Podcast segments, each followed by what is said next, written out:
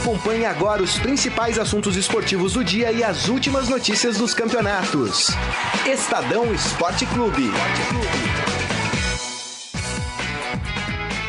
Muito bem, começando mais um Estadão Esporte Clube. Hoje, sexta-feira, dia 26 de julho de 2019. Sejam todos muito bem-vindos, aproveitem e participem do programa através da nossa transmissão pelo Facebook, facebook.com barra Estadão Esporte. Hoje vamos falar bastante sobre uh, a vitória do Corinthians, né, pela Sul-Americana. Corinthians encaminhou bem aí a sua classificação. Tem a vitória do Grêmio também pela Libertadores, outra boa vitória. E o Grêmio que conseguiu uma vitória com 10 jogadores em campo, incrível a, a vitória mesmo do Grêmio ontem. Vamos falar da rodada do Campeonato Brasileiro, rodada que pode ter alternância de liderança, enfim, muitas, muitas coisas podem acontecer aí ao decorrer do campeonato. E claro, vamos falar sobre os Jogos Pan-Americanos, que já começou. Começou, aliás, desde quarta-feira. Mas hoje tem a cerimônia de abertura e aí sim, uh, a partir de amanhã, a gente tem aquele boom de esportes passando na televisão. E hoje, para fazer o programa aqui comigo, está ele, Guilherme Amaro. Tudo bem, Guilherme? Tudo certo, Gui. Beleza. E aí? Tudo certo, maravilha. Bom, uh, vamos fazer o seguinte então, vamos começar o programa falando da vitória do Corinthians?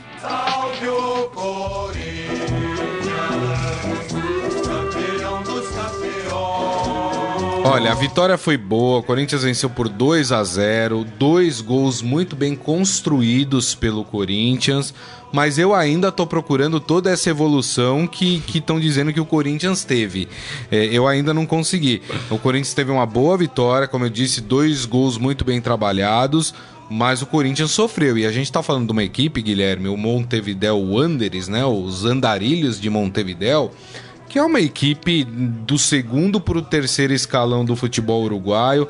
É uma torcida, é um time que não tem torcida, né? Até porque é, não sei se, se vocês é, conhecem a geografia do Uruguai, 90% dos times do Uruguai estão em Montevideo, Sim. né? Então, as principais equipes, Nacional e Penharol, e aí depois você tem equipes um pouco menores, o Defensor, River. É, o River, né, que são times que têm um pouco mais de torcida. O Montevideo Wanderers é uma equipe uh, de menor expressão lá no Uruguai, né, Guilherme? Sim, é isso mesmo.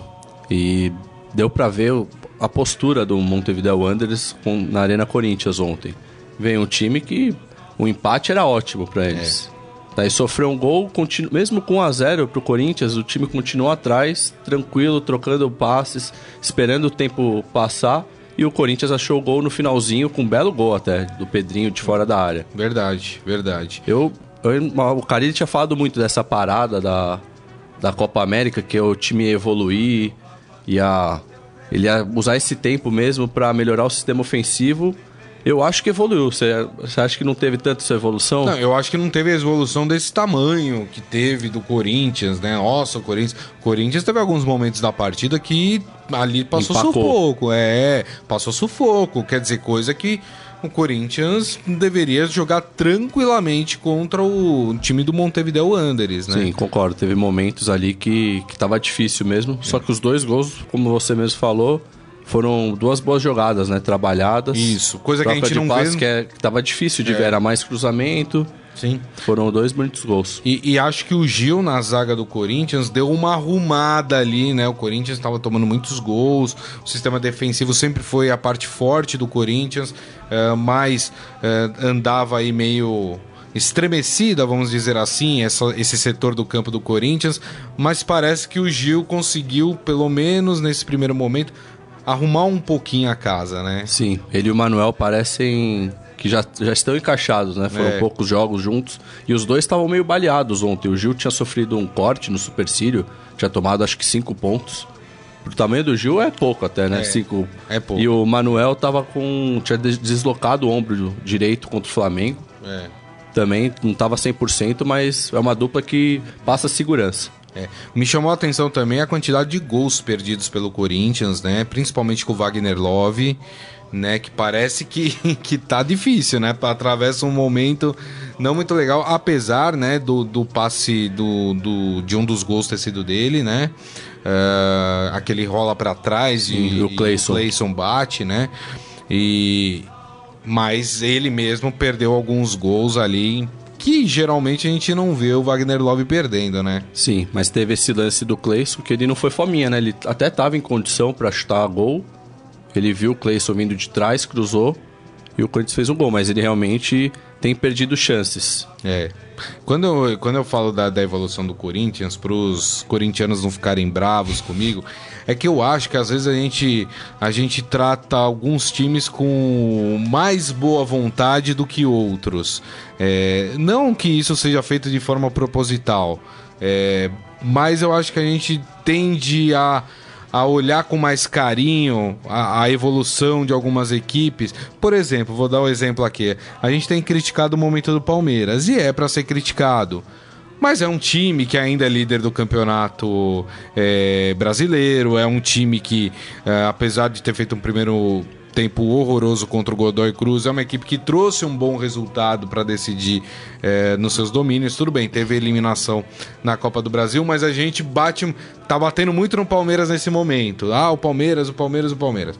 É, e o Corinthians não tá jogando essa bola toda e a gente, e a gente se esforça para ver alguma evolução no time do Corinthians, né?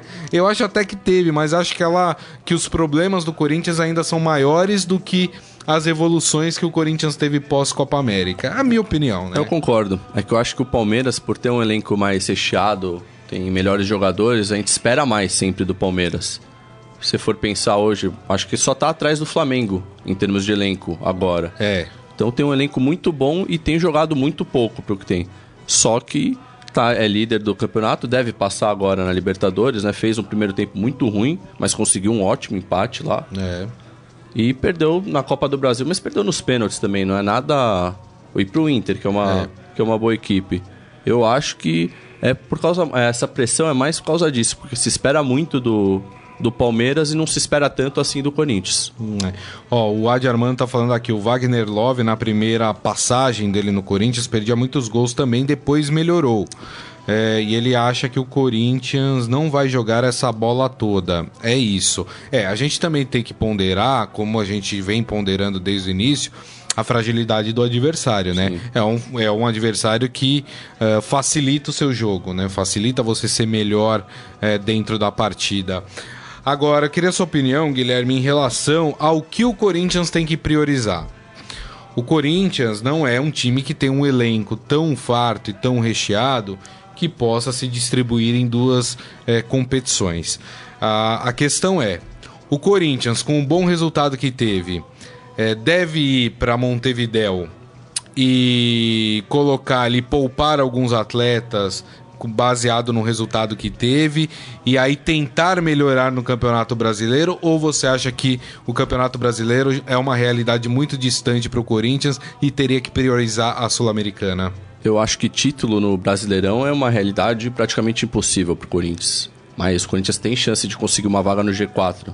Tá é. perto, tá dois pontos do São Paulo, que hoje é o quinto. Então dá para ir para Libertadores com pelo Brasileirão, não precisa ganhar a Sul-Americana. Só que agora o Corinthians tem bem uma sequência difícil, não, não em termos de adversário, mas tem viagens, né? Vai agora para Fortaleza, e depois, depois volta para o Montevideo e depois pega o Palmeiras. Isso. E todo mundo sabe que Corinthians e Palmeiras tem toda aquela pressão. O Corinthians costuma ir bem e se reabilitar contra o Palmeiras, esse Corinthians do Carilli dos últimos anos.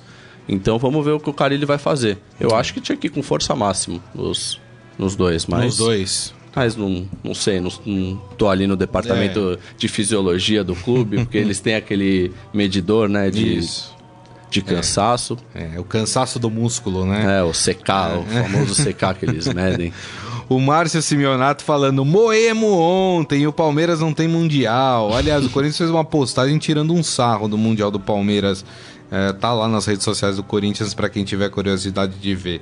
É, o Jorge Luiz Barbosa, ele falou que em termos de títulos, e ele tá falando aqui da Sul-Americana, ele acha que o Corinthians vai disputar com o Atlético Mineiro e com o Fluminense. O Fluminense teve um bom Só resultado. Só que a gente tem que lembrar que tem Independente da Argentina, é, na Sul-Americana. Quer ver? Deixa eu até pegar a tabela da Sul-Americana. Tem, algum, tem algumas cascas de feridas aí no, no meio do caminho.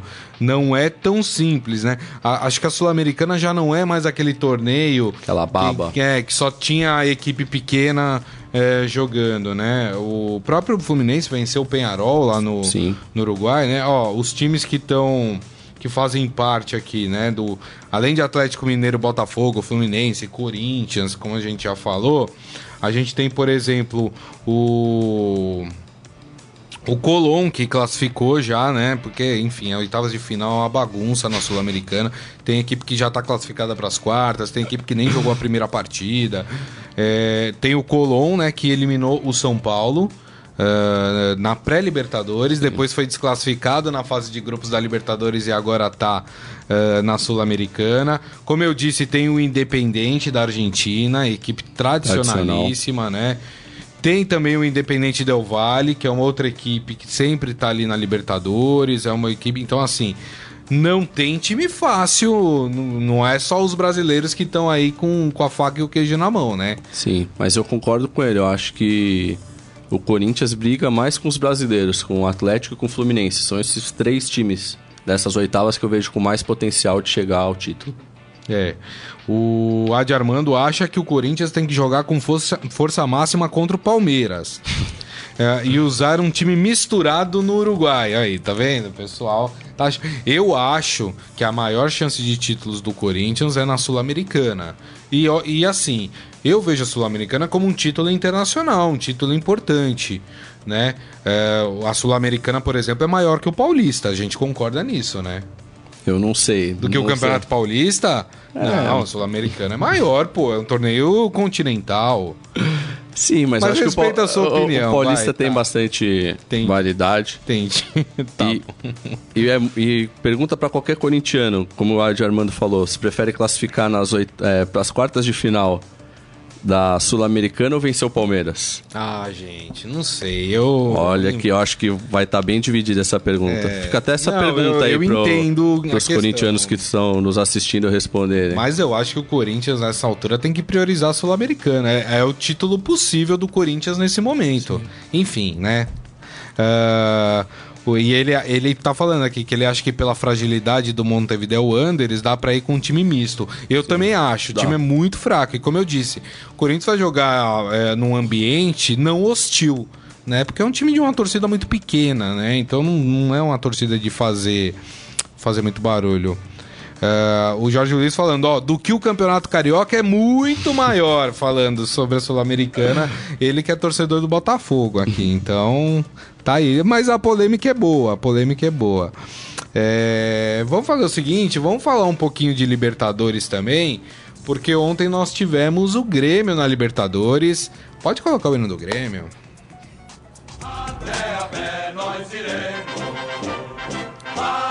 E é impressionante o jogo. Aliás, o Libertar, que eu achei que ia complicar ali a, a, a vida do, do Grêmio, fez um jogo horroroso, Libertar.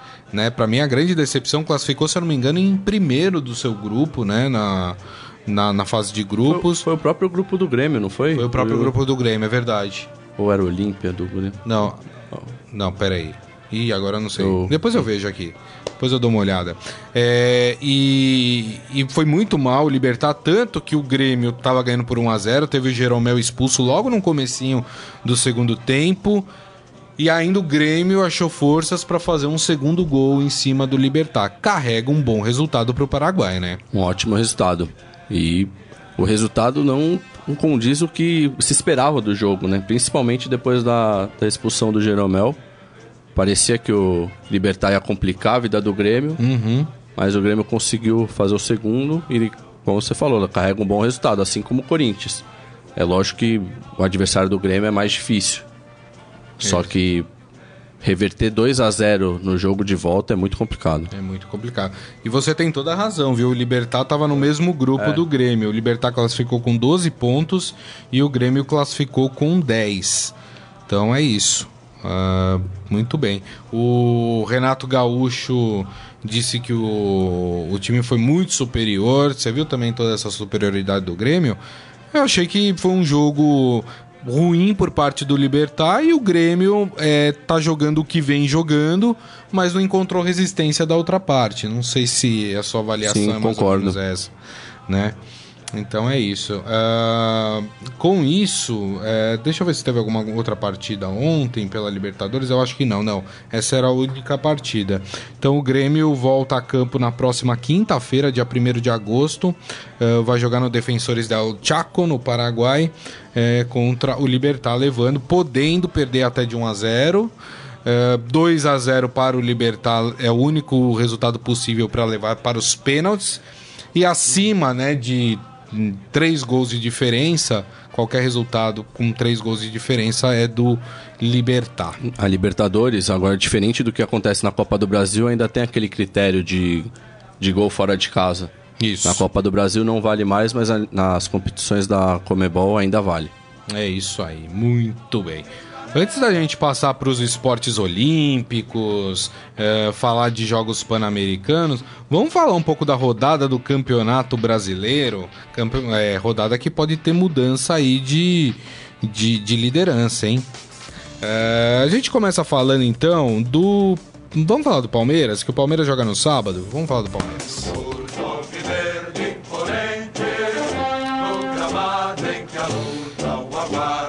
Bom, o Palmeiras que enfrenta o Vasco da Gama.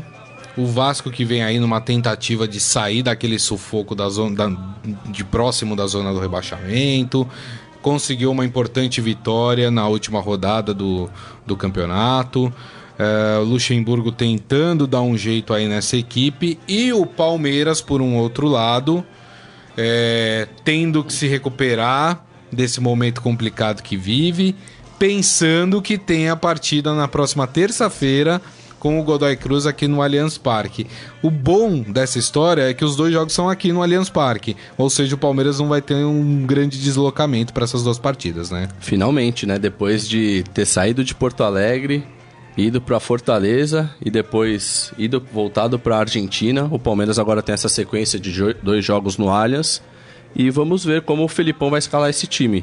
Tendência é que poupe alguns jogadores até pelo jogo na terça-feira e pela- por essa sequência que vem de viagens desgastantes. Lembrando que o Palmeiras ainda teve problema para chegar na em Mendoza.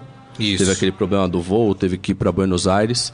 Então acho que os jogadores estão desgastados e deve e o Felipão deve poupar. E esse confronto também marca um encontro engraçado, legal, do Felipão com o Luxemburgo. É São verdade. dois técnicos que muita gente falava que eram ultrapassados, da velha geração. Então aí o Luxemburgo tem conseguido resgatar o Vasco de uma zona complicada, né, nas últimas colocações.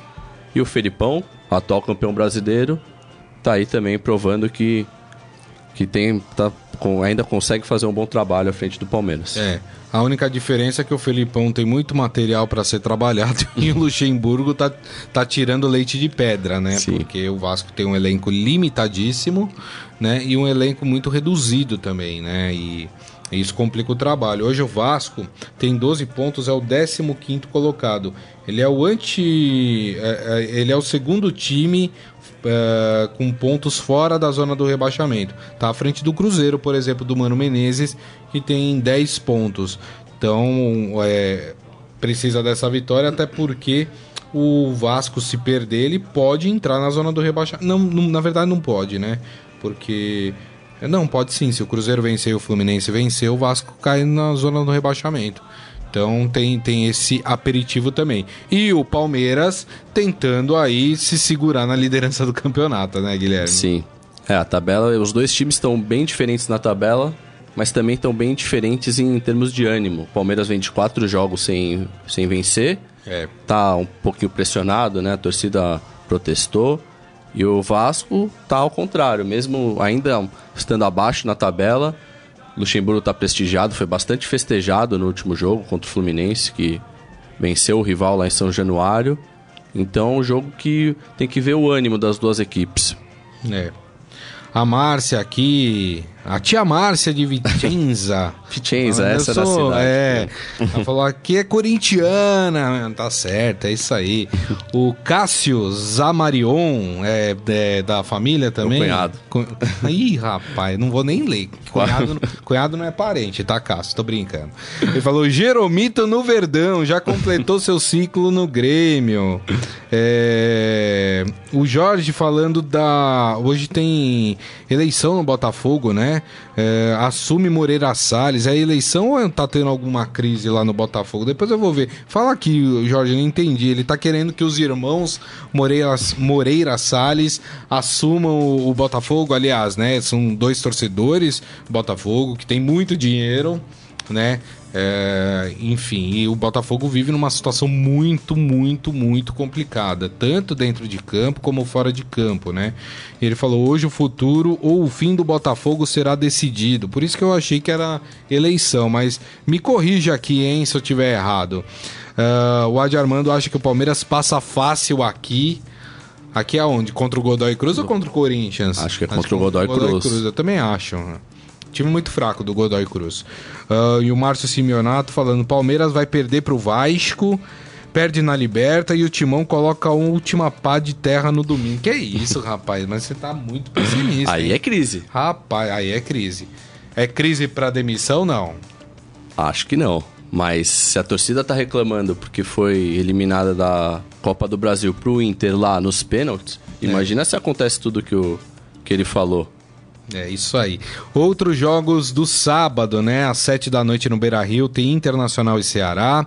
Às sete da noite no Mineirão, Cruzeiro e Atlético Paranaense. E o próximo jogo que a gente vai comentar é o jogo do São Paulo, que acontece às 7 horas da noite no estádio do Maracanã contra o Fluminense. Salve o tricolor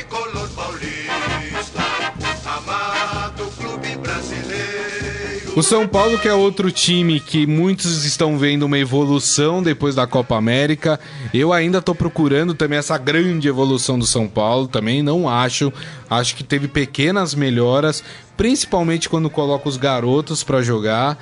É, mas eu acho que é pequena essa melhora, ela não é tão grande assim. É, o São Paulo que venceu bem, é, ah, na última rodada contra a Chapecoense, 4 a 0 depois de um primeiro tempo horroroso. São Paulo melhorou no segundo tempo com a entrada dos garotos, né?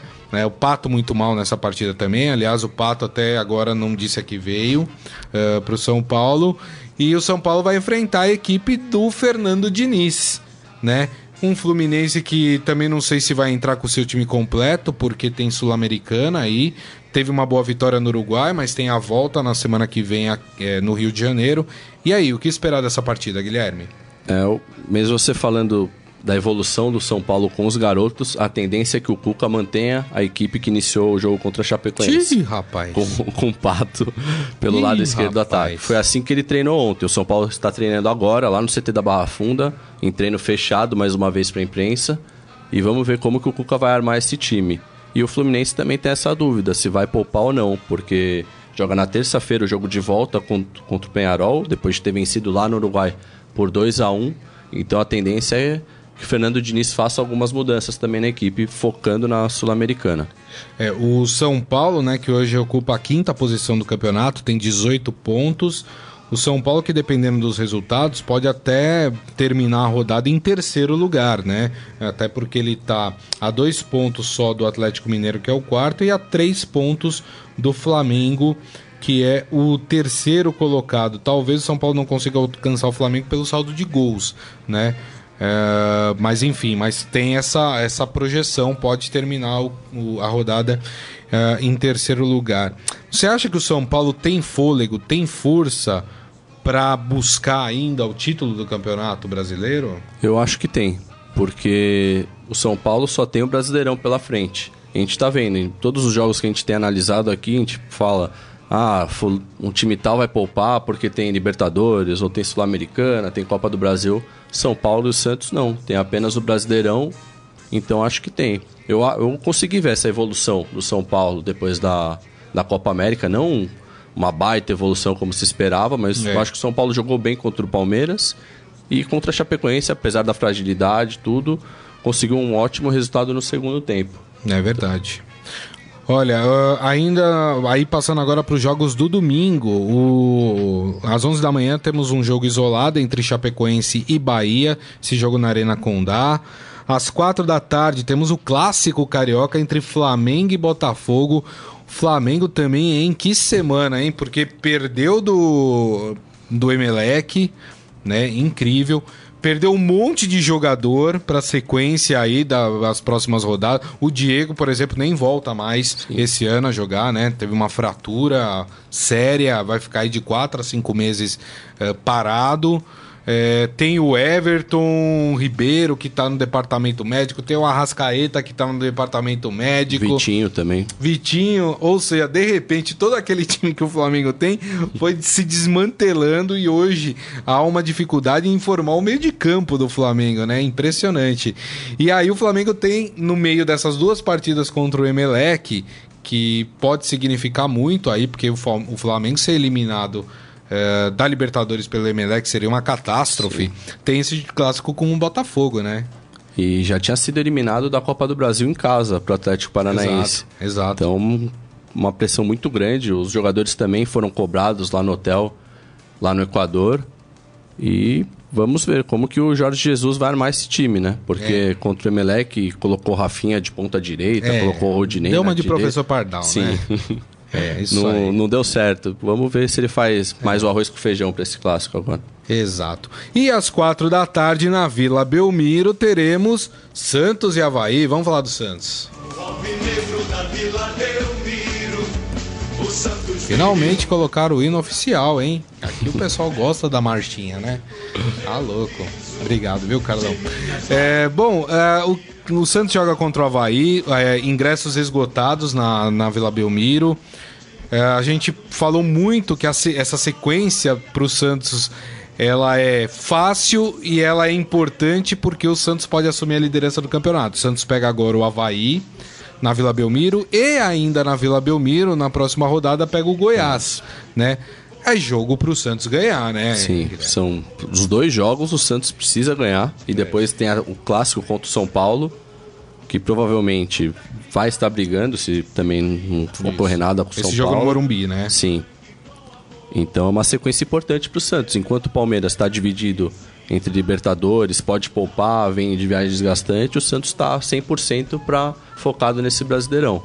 E contra o Havaí, com a vila cheia, o que espera, todo mundo espera, é, é uma vitória Santista. é, até porque o Havaí é o último colocado do campeonato brasileiro. Hoje pela manhã teve uma entrevista coletiva com o técnico Sampaoli. Sampaoli. E as entrevistas do Sampaoli geralmente são muito boas. Ele é muito sincero. E hoje teve muita cornetada para cima da diretoria do Santos, como é de costume, né? Do Sampaoli. É, de fato, o, o a a relação dele do presidente parece que, que tá assim estremecida, apesar de, do presidente falar que não.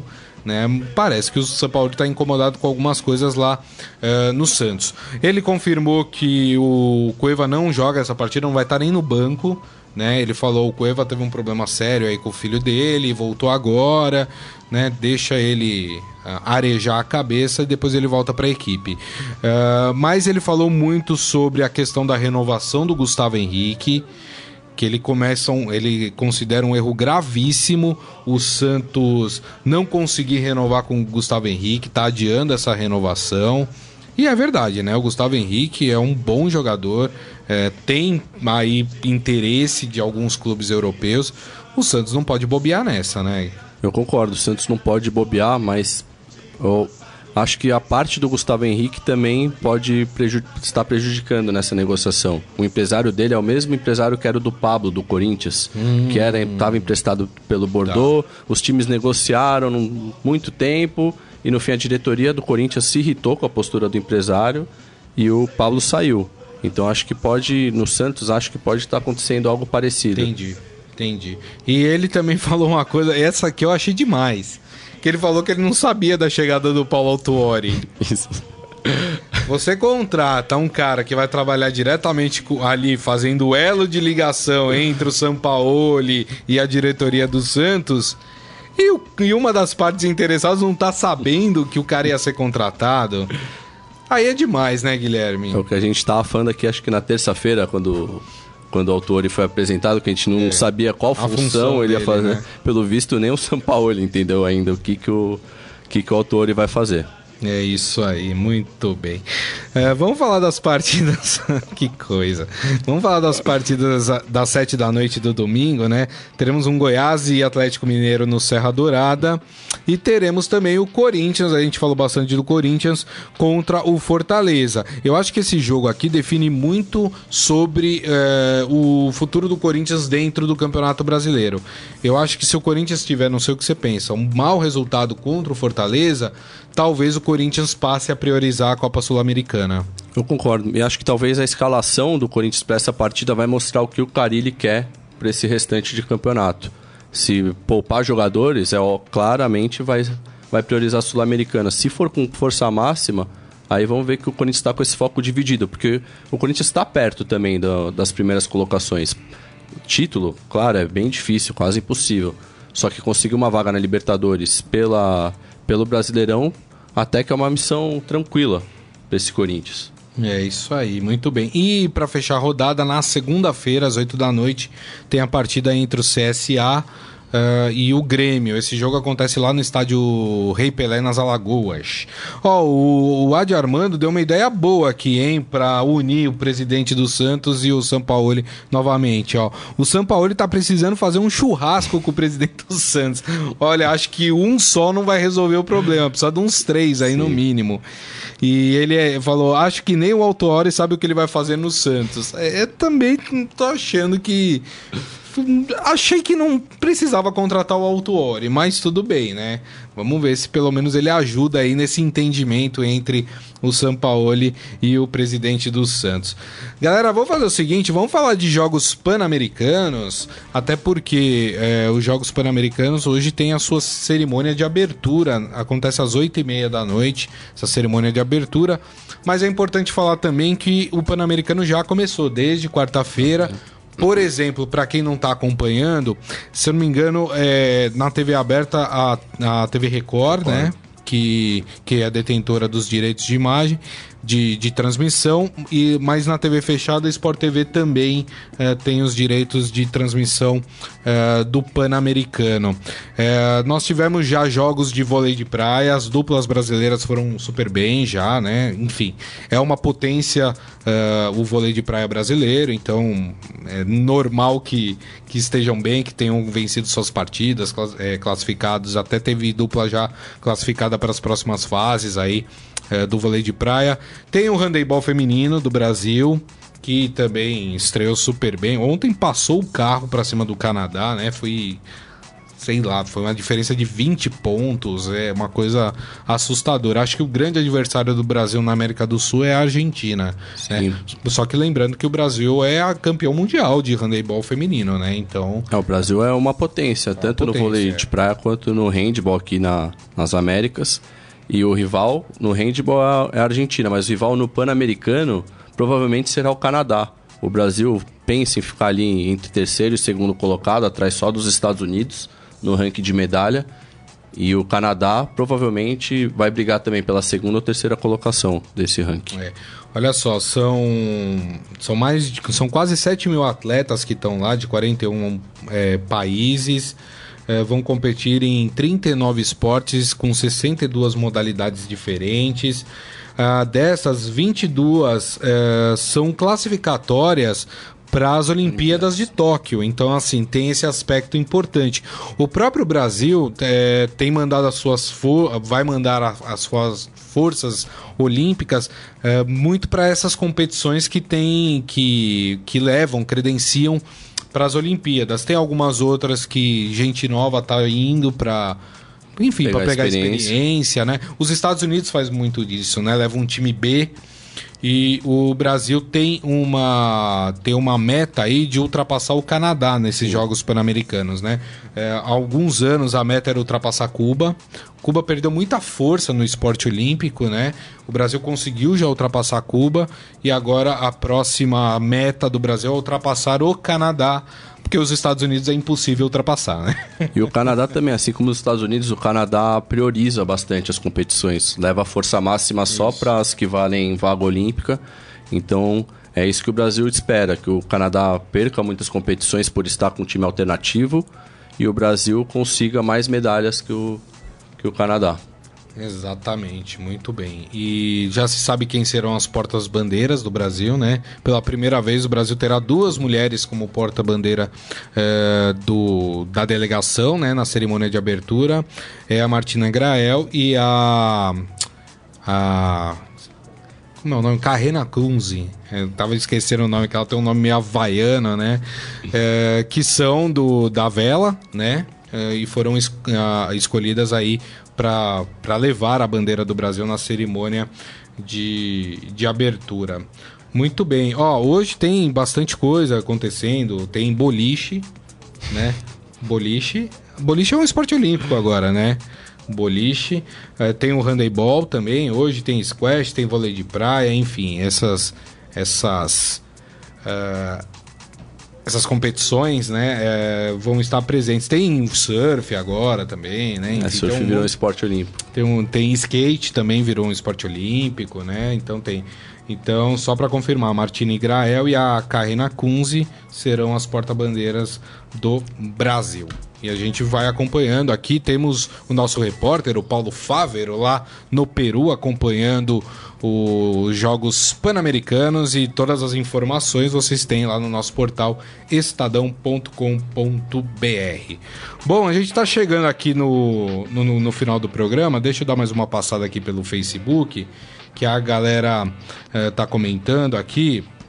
Ahn, o Adi Armando falando nove gols só e começou mal o handebol feminino. Não, mas acho que nove gols foi, com, foi na primeira partida. Ontem contra o Canadá foi mais de 20 pontos eh, de, de diferença aí. Primeira partida do Brasil foi contra Cuba, se eu não me engano, e o Brasil venceu de 29. Vi- Acho que foi 29 a 20 ou 29 a 21, alguma coisa assim. Mas ontem foi contra o Canadá foi mais de 20 pontos de, de diferença. Ó, o Jorge tá falando em referência ao Botafogo, né? Que ele mandou aquela mensagem, a gente não sabia o que estava acontecendo no Botafogo. Ele falou que vai ter uma reunião e eles, os irmãos Moreira Salles, vão oferecer um projeto para a revitalização e profissionali- profissionalização do clube, que é separar o futebol do restante, com um aporte inicial de 300 milhões vindo de um grupo de investidores. Vamos ver se essa é a saída para o Botafogo, né? Tem que se tomar muito cuidado também quando a gente fala de aporte de dinheiro, grupo de investidores, porque muitas coisas escusas acon- acabam acontecendo no meio dessa negociação. Então tem que se tomar um pouco de cuidado. Mas se for algo bom para o Botafogo, tem que ser feito. seja né? aprovado. E a gente sempre torce para. Eu sempre torço para os grandes clubes do Brasil estarem bem, porque assim nós temos um campeonato mais atrativo, melhor. Temos clubes brasileiros sempre brigando aí por títulos continentais, né? Então tomara que de fato. é, Tomara que de fato o Botafogo consiga se restabelecer. E o Adi Armando falando, ó, foi 41 a 12 contra o Canadá. Então foi muito mais do que eu falei. Foi mais de Quase 20 30 pontos. né? pontos. É, rapaz, muito bem. As meninas do handebol. Vamos pro nosso momento fera? Agora, no Estadão Esporte Clube, Momento Fera. É, rapaz, esportefera.com.br. Rapaz, tem uma polêmica envolvendo o Felipe Luiz, né? O Felipe Luiz, como vocês sabem, foi contratado aí pelo, pelo time do Flamengo, né? Já chegou, né, para se apresentar ao clube, mas a camisa escolhida por ele nessa chegada criou polêmica. Aí vocês falam, mas o que aconteceu? Que camisa que, que ele veio, né? Enfim, ah, ele veio com uma, uma camisa da, da banda de heavy metal Iron Maiden, né? E, enfim, que é uma camisa que era utilizada por uma torcida organizada do seu rival, o Vasco da Cama. Rapaz, o pessoal não perdoa nada, hein, né? A organizada já chegou até mesmo presentear integrantes da banda quando eles vieram pro Brasil com a camisa, com essa camisa e enfim. E é claro que, que esse vídeo, essa foto com a camisa do Iron Maiden não passou aí despercebido pelos torcedores do Flamengo e muita gente tirando sarro, Vascaíno tirando sarro de flamenguista, enfim. Mas também, né? Cada coisa que Cada eles coisa, né? Coitado, o cara agora vai ter que pensar em que camisa que ele vai vestir, né? Qual banda vai gostar? Porque não pode usar a camiseta da banda preferida, porque no passado a banda ganhou presente da torcida organizada do Vasco. Não dá, né? Exatamente. Enfim, né, Mas gente? vale pela zoeira dos torcedores. Uma zoeira É, sadia. vale- virou vale meme, tudo tranquilo. Se vocês ficaram curiosos para ver a camisa do Felipe Luiz, está lá no esportefera.com.br. E assim nós terminamos o Estadão Esporte Clube de hoje. Agradecer mais uma vez a presença do Guilherme Amaro. Obrigado, viu, Guilherme? Obrigado, Guiza. Eu que agradeço. Bom fim de semana a todos. É isso aí. Agradeço a todos vocês. Lembrando que este programa daqui a pouco estará disponível em formato podcast. Vocês podem ouvir pelos aplicativos da Deezer, do Spotify, Google Podcasts, iTunes e qualquer outro agregador de podcasts. Lembrando também que hoje serão publicados os podcasts dos clubes de São Paulo, Santos, Palmeiras, Corinthians e São Paulo. Sigam lá também o nosso canal, que é bem legal. Vocês sempre vão receber ali um, um aviso no seu celular que um novo episódio foi publicado. Beleza, gente? Então, mais uma vez, meu muito obrigado pelas mensagens, pela companhia. Desejo a todos um ótimo final de semana e na segunda-feira, meio-dia, estaremos de volta. Grande abraço, tchau! Você ouviu Estadão Esporte Clube.